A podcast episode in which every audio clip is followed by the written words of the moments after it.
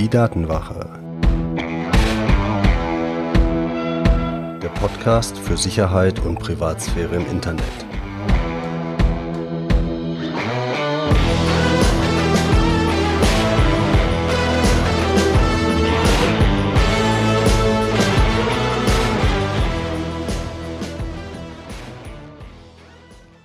Hallo und herzlich willkommen zur neuen Folge der Datenwache, dem Podcast, in dem ich dir zeige, wie du dich und deine Privatsphäre im Internet schützen kannst.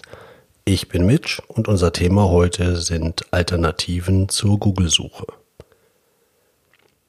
Das Thema geht hervor aus einer Frage eines Hörers, der sich auf Folge Nummer zwei bezog. In Folge Nummer zwei habe ich ja über Daten allgemein euch erzählt, ich habe euch erzählt, welche Nachteile es hat, welche Gefahren es birgt, wenn so viele Daten über uns erfasst und zu Profilen verwoben werden. Und ich habe euch auch ein paar Tipps gegeben, wie ihr eure Datenspuren reduzieren könnt. Und ein Beispiel war, nehmt eine alternative Suchmaschine, zum Beispiel Startpage. Und der Hörer hat dann sich und dann anschließend mich gefragt, wenn Startpage so viel besser ist als Google, weil es halt diese Machenschaften von Google nicht treibt, und trotzdem kostenlos ist, wie finanzieren die sich denn eigentlich?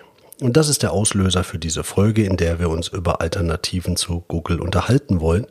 Aber ganz generell werden wir uns erstmal anschauen, warum wollen wir überhaupt Alternativen zur Google-Suche haben. Dann schauen wir uns natürlich auch ein paar Alternativen an, wie die funktionieren. Und natürlich beantworten wir da auch die Frage, wie die sich finanzieren.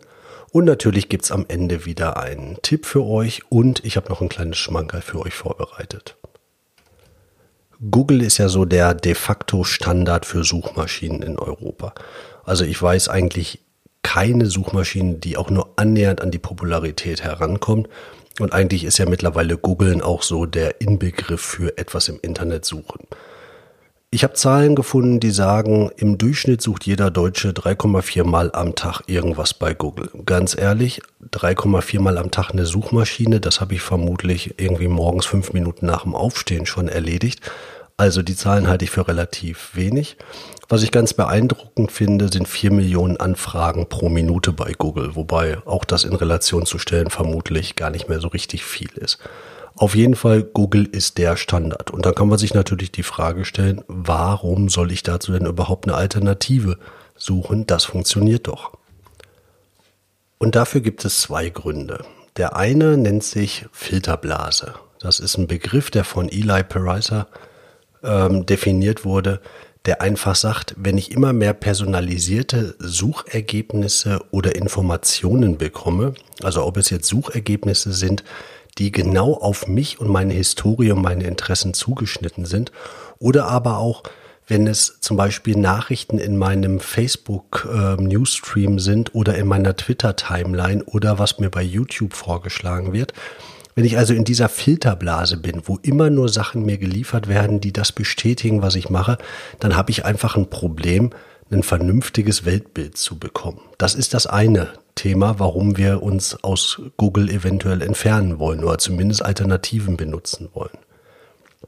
Das andere Thema ist, dass Google natürlich über uns Profile anlegt. Und zwar nicht nur mit der Suche, aber auch mit der Suche. Sodass wir also zwei Gründe haben, warum Alternativen ganz sinnvoll sind.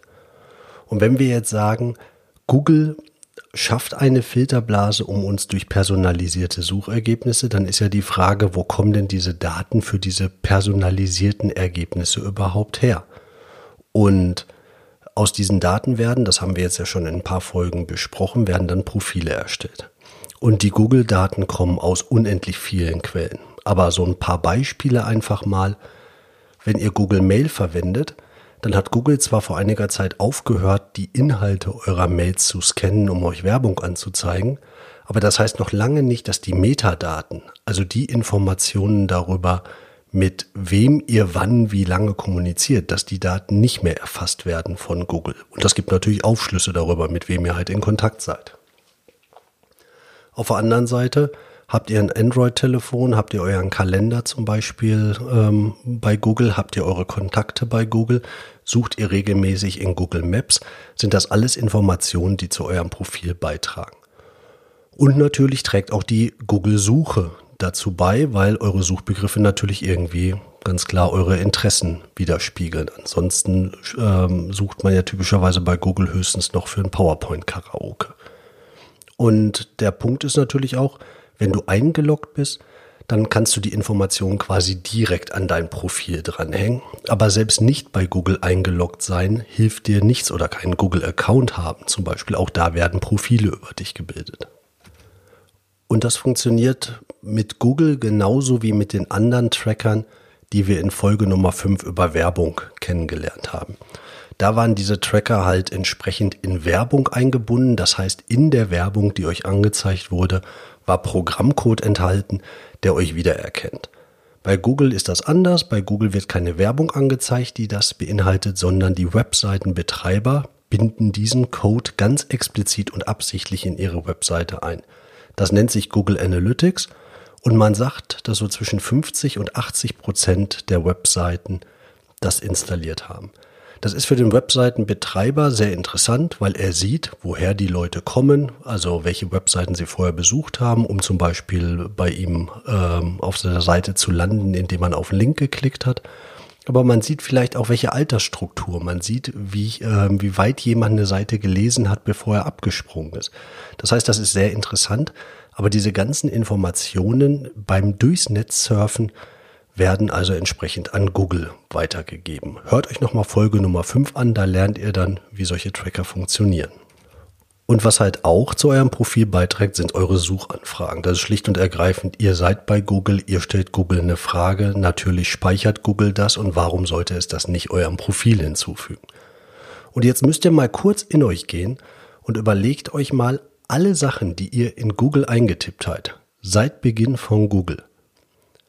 Wie sehr wollt ihr eigentlich, dass euer Partner, euer Arbeitgeber, eure Kinder, eure Nachbarn, eure Freunde wirklich jede einzelne Suchabfrage da erfahren? Ist vielleicht jetzt aktuell nicht die Gefahr, aber ich könnte mir vorstellen, der eine oder andere hätte da jetzt keine Lust zu.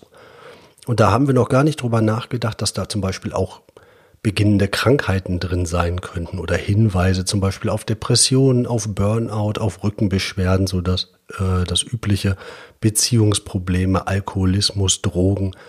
Ähm, da kann man sich ja alles Mögliche ausdenken und das sind alles Informationen, die hat ein rein auf Gewinn, auf Umsatz ähm, konzentrierter Konzern bei sich gesammelt und im Zugriff. Und dem vertrauen wir dann, dass die ja mit Sicherheit nichts, äh, nichts Böses von uns wollen.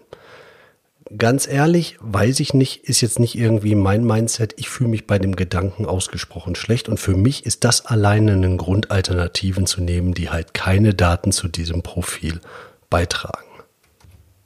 Und es gibt solche Alternativen, wobei man sich natürlich dann erstmal die Frage stellen darf, wenn ich irgendwas habe, was schon gut funktioniert, und ich meine klar, Google funktioniert irgendwie gut, wie gut sind denn dann die Alternativen? Und da muss man sich natürlich vor Augen halten, gut im Sinne von eine Suche liefert mir das richtige Ergebnis, gibt es in dem Sinne ja nicht wirklich. Was Google macht, ist ganz klar, es versucht euch ein Ergebnis zu liefern, das euer Problem löst. Das ist also ja vollkommen legitim. Das versuchen die anderen Seiten auch. Eine richtige Such, Suchmaschine oder ein richtiges Suchergebnis gibt es in der Form ja gar nicht. Es gibt unendlich viele Seiten da draußen im Internet und natürlich hat Google nur einen Blick auf die Dinge, die es vielleicht für am leichtesten verdaubar, am besten für euch geeignet hält. Oder halt auch durchaus andere Interessen. Ich meine, es besteht durchaus auch die Chance, dass da halt gewisse Manipulation stattfindet. Das kann man halt nicht ausschließen. Man kann nicht reingucken. Und deshalb haben andere Suchmaschinen vielleicht andere Ergebnisse oder eine andere Sichtweise. Nichtsdestotrotz, das kann unter Umständen sogar ganz bereichernd sein. Und die Suchmaschinen, die wir uns alternativ jetzt mal angucken wollen, sind Startpage, darüber hatten wir ja schon mal kurz gesprochen, MetaGear, DuckDuckGo und Quant. Ihr findet natürlich wie immer die ganzen Links in den Show Notes und natürlich auch auf www.datenwache.de. Alles, was diese Maschinen gemeinsam haben, ist, dass sie nicht personalisiert sind. Das heißt, sie zeigen euch Suchergebnisse in Abhängigkeit davon, wonach ihr sucht, nicht davon, wer ihr seid. Das heißt, verschiedene Benutzer kriegen bei den gleichen Suchworten die gleichen Ergebnisse, solange sich nicht in der Zwischenzeit die Datenbank geändert hat. Und es gibt jetzt unterschiedliche Methoden, wie diese Suchmaschinen an ihre Ergebnisse kommen, auf welche Datenbasis die zugreifen. Es gibt zum Beispiel die Möglichkeit, dass diese Suchmaschinen wirklich eine eigene Datenbasis haben. Also genauso wie Google, die ähm, schicken ja auch so kleine Suchmaschinen durchs Netz, untersuchen alle Webseiten, bauen daraus einen Index auf und du kannst dann suchen und dann werden aus diesem Index die Ergebnisse geliefert. So machen das andere Maschinen auch, also so macht es zum Beispiel Quant und so machen andere Maschinen das zum Teil auch. Dann gibt es sogenannte Metasuchmaschinen. Das ist ein Beispiel dafür ist MetaGer. MetaGer durchsucht viele, viele andere Suchmaschinen nach dem Suchbegriff, den du eingegeben hast und zeigt dir dann eine Mischung der Ergebnisse, die hoffentlich so optimal ist, dass du deine Sachen da drin findest, die du gesucht hast. Und dann gibt es noch eine schöne Sache, das ist so, wenn man von Google gerade weg will oder einfach mal vergleichen will, das ist Startpage.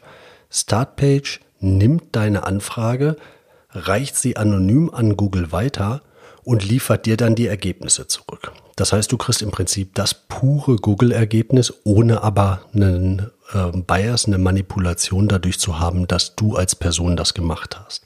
Sondern das läuft dann halt immer über Startpage. Und jetzt ist die Frage halt ja gewesen von dem Hörer, wie finanzieren sich denn eigentlich diese Suchmaschinen, wenn die ja alle umsonst sind? Und die sind alle umsonst.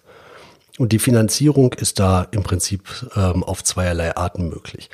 MetaGer zum Beispiel ist ein gemeinnütziger Verein und wird dadurch finanziert und hat keine Gewinnerzielungsabsicht. Das ist also eine durchaus unterstützenswerte Geschichte. Die anderen Suchmaschinen finanzieren sich alle über Werbung. Jetzt kann ich mir vorstellen, Werbung, hm, ist das nicht genau die Nummer, über die wir die ganze Zeit herziehen hier in diesem Podcast? Und im Prinzip ist das so. Wobei man halt sagen muss, das Problem ist einfach diese Profile, diese extrem detaillierten Profile, auf äh, deren Basis halt die Werbung geschaltet wird, was Google halt macht. Und diese Suchmaschinen erstellen halt keine Profile über dich. Sie zeigen aber Werbung an. Das heißt, wie machen sie das? Sie machen das nicht wie Google, indem sie auf Basis deiner Person dir Werbung anzeigen, sondern dir zeigen dir Werbung auf Basis der Suchworte an, die du eingegeben hast. Also wenn du Hausbau eintippst, zum Beispiel bei Startpage, dann kann es sein, dass du zur Finanzierung oder was auch gerade irgendwie zu dem Wort Hausbau passt, an Werbung angezeigt kriegst. Bei Google wäre aber unter Umständen, dass die Werbung, die du siehst und auch die Suchergebnisse, die du angezeigt kriegst, mehr so darauf gerichtet, in welcher Phase du dich gerade bist, äh, befindest und wofür du dich interessierst. Interessierst du dich mehr für Finanzierungen beim Hausbau oder um technische Probleme, wie du dein Dach abdichtest? Und deshalb ist der ganz große Vorteil hier, lass die Suchmaschinen ruhig Werbung machen. Der Vorteil ist, sie schicken dir halt Werbung, die nicht auf Basis deiner Person erstellt wurde, ausgewählt wurde und sammeln halt keine Daten über dich. Das heißt, wir haben jetzt vier mögliche Alternativen zu Google uns mal kurz angeschaut. Wir haben Startpage. Startpage nimmt deine Anfragen und reicht sie an Google weiter und du kriegst das anonymisierte Ergebnis. Wir haben MetaGer. MetaGer ist ein deutscher Verein, nimmt deine Anfragen und befragt viele, viele andere Suchmaschinen und liefert dir ein Ergebnis zurück. Und wir haben DuckDuckGo bzw. Quant, Suchmaschinen, die zum größten Teil auf ihrer eigenen Datenbasis äh, funktionieren, aber jetzt auch nicht zu 100 Prozent und dir halt eine alternative Sicht dann auch entsprechend bieten. Das heißt, was du jetzt hast, ist eine Möglichkeit, viele verschiedene Suchmaschinen zu nehmen. Und wenn alle Stricke reißen, du kannst natürlich auch immer mal wieder Google nehmen. Aber nimm, und das ist der Tipp dann für dieses Mal, nimm möglichst viele verschiedene Suchmaschinen einfach mal. Vielleicht wird sich die eine heraus kristallisieren als die, die dir am besten gefällt. Dann bleibst du bei der. Aber tendenziell wechsel auch mal ein bisschen, guck, ob du nicht vielleicht eine andere Sichtweise auf Dinge kriegst, wenn du auf ähm, verschiedenen Suchmaschinen deine Suchanfragen machst. Und du kannst in deinem Browser Suchmaschinen alternativ zu Google als Standard einstellen. Und ich habe dir ein kleines Schmankerl versprochen. Ich habe auf der Webseite unter diesem Podcast ein Video, eine Anleitung erstellt, wie du den Browser so konfigurierst, dass du andere Suchmaschinen verwenden kannst. Wenn du da also Hilfe bei brauchst, komm auf die Webseite zu dem Podcast. dann findest du den entsprechenden Link, wo du diese Anleitung sehen kannst. Und damit kommen wir auch zur Zusammenfassung. Was wir uns heute angeschaut haben, ist auf Basis der Frage eines Hörers, warum braucht es eigentlich Alternativen zu Google und welche Google-Alternativen gibt es? Wir haben uns vier Suchmaschinen angeschaut, MetaGear, Startpage, Quant und DuckDuckGo. Mein Tipp ganz klar, benutzt alternative Suchmaschinen, benutzt nicht ausschließlich Google, zum einen wegen der Filterblase, aber noch viel mehr wegen eurer Profile, die nicht noch um mehr Daten angereichert werden sollen. Und wie ihr seht, es lohnt sich ja eine Frage zu stellen. Vielleicht wird ja da eine Podcast-Folge raus, so wie diesmal. Also ich würde mich sehr freuen. Schreibt mir einfach eine E-Mail an mitch.datenwache.de und sagt mir, welches Thema euch interessiert. Ich freue mich auf nächstes Mal. Bis dahin, euer Mitch.